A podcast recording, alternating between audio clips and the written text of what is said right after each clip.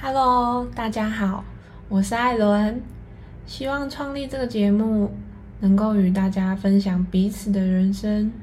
有没有什么时候觉得想分享，却没有人愿意听呢？在这里，艾伦都愿意听，只要你愿意分享，可以将你想分享的经历寄到我的 mail。如果你愿意分享给大家，那我也会在这个节目分享给大家听。愿大家吸收别人的经验，我们共同成长。首先，我先来分享自己的一部分故事好了。我是一个来自宜兰的女生，家里从事做工的行业，从小我就知道，未来家里的东西都是属于哥哥的。并不是说爸妈不疼爱我，我觉得爸妈辛苦工作养大我，其实就真的非常尽心尽力了。只是潜意识中你会知道自己必须要更努力，不然好像会被淘汰。妈妈总是说我最好照顾，因为婴儿时期我哭了就是肚子饿或是尿不湿了，然后也不会闹脾气。那幼儿时期不用玩具。我就会乖乖坐在沙发上面，一动也不动，然后也不出声音，然后就坐一天。那爸爸说：“哥哥只有一个，你什么都要让哥哥。”妈妈说：“要不是你会念书，你爸爸才不会疼你。”那亲戚说：“因为我比哥哥会念书。”亲戚说：“哦，怎么猪不肥，肥肥到狗？” 这这句话我不知道大家听不听得懂，但其实是一个蛮难听的话。那小学的时候，因为我爸妈做工，他们学历其实不高，那邻居们总是有意无意的认定，就是做工的小孩就应该要这样，这他们的小孩就应该要不一样，所以他们其实言语中都会带一点点的瞧不起。那。我人生中，我唯一跟我的爸妈要求的就是我想要学珠心算。很大家一定觉得很奇怪吧？怎么不是其他的才艺，而是珠心算？因为我很喜欢算数字的感觉。学过心算之后，有一个问题就是我会无法接受老师的正统教法，因为心中会有一个算盘，所有的位数我们都是一起算的，并不会先算个位数再一一的进位。那同学跟老师说，不可能，我不可能一百分，我一定有作弊。然后因为我的考卷太白了，上面没有任何的注记，我还需要跟老师证明说，因为我用的是心算，我真的不会用那种就是进位算法。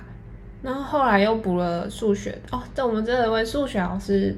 他是我尊老师的先生，是因为这样我才去补了。然后那个数学补习班，它的内容真的很有趣，它很灵活。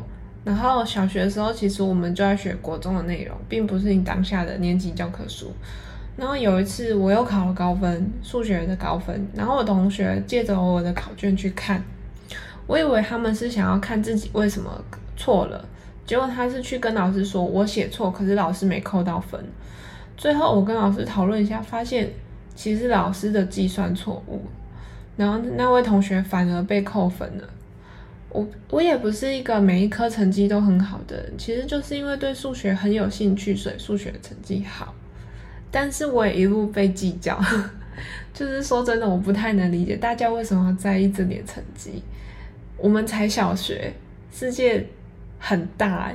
为什么要在意这一单一一科的成绩？而且为什么我不能够有一个专长？我真的不能理解。然后大家就以为说，我去学了珠心算跟数学，所以我成绩就提升了，纷纷就跑去了我的那一间补习班，硬是说是我介绍的。然后老师很无奈，我也很无奈。老师告诉我妈妈，不要再介绍任何人来了。妈妈也很无奈，我妈说她没有。那大家都误会说这件事情，我并不是因为学了才成提升成绩，而是因为我真的很有兴趣去学才提升了成绩。结果我的朋同学们去学，因为我们老师那时候那个时期还很严格，都会就是不到分数会打人。那他们的爸妈相对舍不得他的小孩被打，所以他宁愿在家帮他写作业。但是呢，他去那里却写却写不出答案，那老师就会很无奈，也很生气，然后就会跟他说：“你儿子，你女儿不要再来了。”然后。但是家长们无法理解，他觉得好像是我们想要偷藏秘密，不让他们去。这对夫妻老师是我这辈子最大的贵人，因为他们觉得我不应该只是这样，他们一直一直都在督促我学习，就甚至不让，甚至他们到了小六，觉得我的英文很烂，就说你不要再补珠心算了，你把那个钱去补英文，然后而且这是强制的，然后。不收学费，数学老师不收学费，他就单教我一个人数学，但是就等于是家教，然后不收费，然后甚至开空教室让我一个人在里面念书，因为他们觉得我在家一定不会好好念书。那在我考高中的时候，他们也禁很就是禁止我填职校。不是职校不好，而是我单纯只是想说，哎，职校是不是我念完了就可以赶快工作？我好想要赶快工作赚钱回馈爸妈哦。对啊，然后但就被阻止，他们觉得我应该要去念高中的。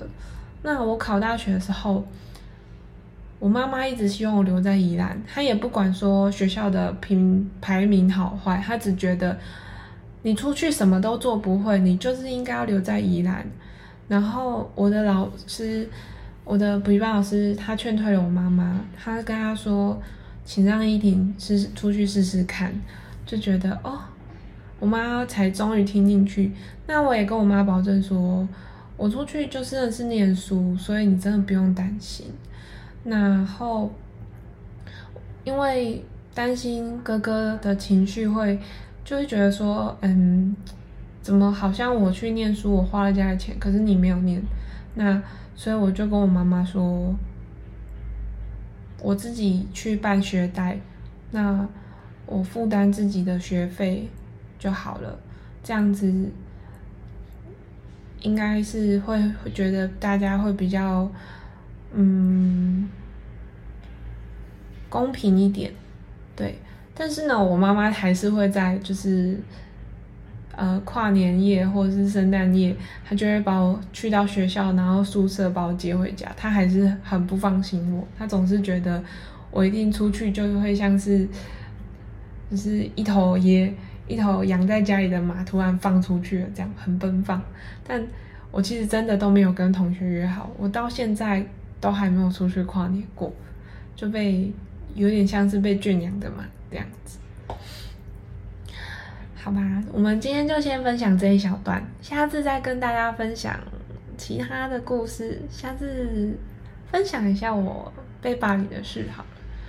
其实我觉得被霸凌并不是单一一件坏事，但你可以从中学习到很多，就是不要这样子对待别人，因为自己感受过这种难受的感觉。好。希望你们喜欢我的步调与分享，我们下次见。记得想分享故事的大家可以寄 mail 给我哟，拜拜。